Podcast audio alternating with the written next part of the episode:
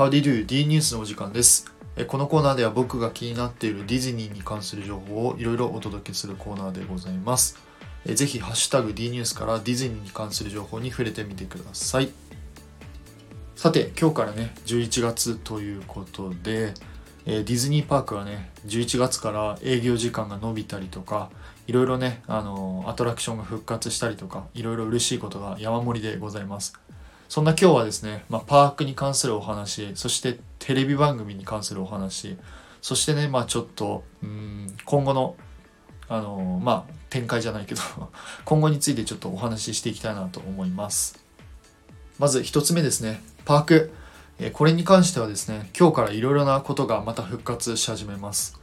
え例えばディズニーランドですと、今日からね、エレクトリカルパレードが復活して、えーあとですね、トムソヤ島も復活するとのことです。えーディズニーシーの方ではですね、えっ、と、アリエルのプレイグラウンドかな。これが復活するということなので、まあね、またいろいろ、遊ぶ幅がね、かなり増えていくんじゃないかなと思って、もう喜ばしいですね。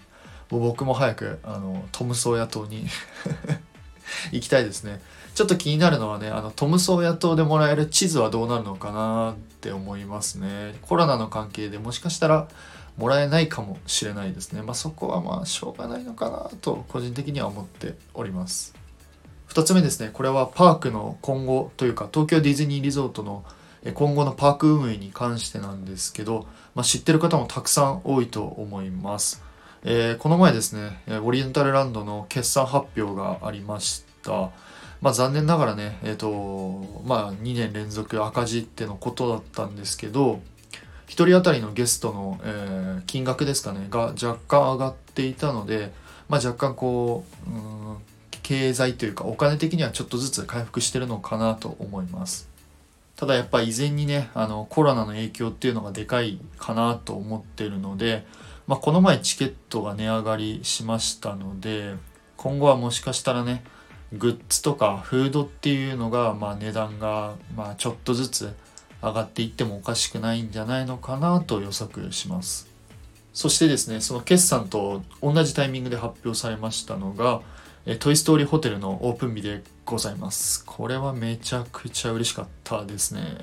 オープン日がですね、4月の5日ということで、あの、ホームページにもね、あの、どんな、こんな内装になるよみたいなコンセプトアートが載ってまして、まあ、これ見るだけでもね、本当ワクワクしました。ただ一つ、なぜロッツォのレストラン？あの別にね、ロッツォ大嫌いとかそういうわけではないんですけど、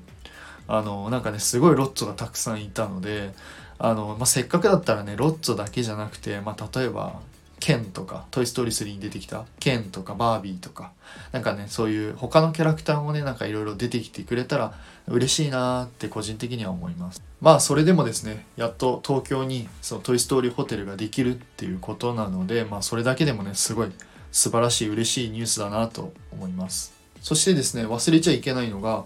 えー今後ね、開催される予定である Believe Sea of Dreams のね、開催日というか開催についてなんですけど、あの、これ決算資料を見ていただくと、2023年の3月期っていう記載がされてました。これですね、めちゃくちゃ勘違いされてる方が多くて、まあ僕もね、若干勘違いしてたんですけど、2023年の3月期っていうのは、2023年の3月に開催されるのではなくて、期間としては2022年の4月から2023年の3月まで、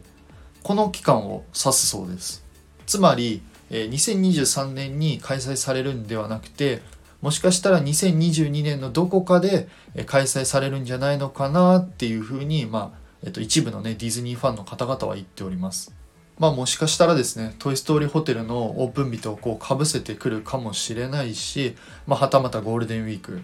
うん、もしかしたらもっとコロコロナがね、収まってきて、こう集客人数が増えてきたタイミングの起爆剤として、まあビリーブの発表も出してくるんじゃないのかな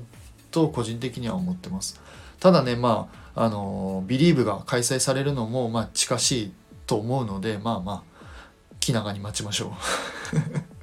すいません、長くなっちゃったんですけど、最後ですね、最後、テレビ番組の情報なんですけど、今日ですね11月1日の夜8時ぐらいだったかな。8時ぐらいに NHK で、えー、なんとディズニーの番組なのかな？が、えー、放送されます。えっとですね確か番組のタイトルが「あの日偶然そこにいて」みたいなあの番組のタイトルだったと思うんですけど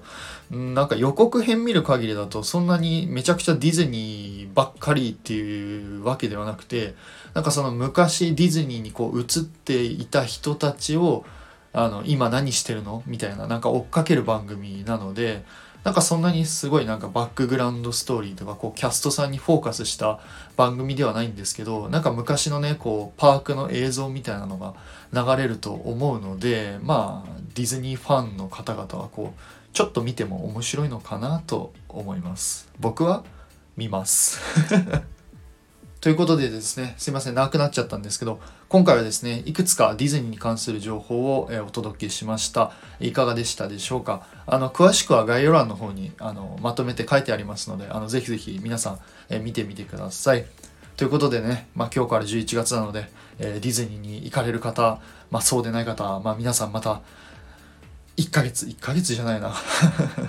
お仕事、学校、まあ、皆さんいろいろ頑張っていきましょう。ということで、えー、もし何かあればですね、コメント、レターのほどお待ちしておりますので、よろしくお願いいたします。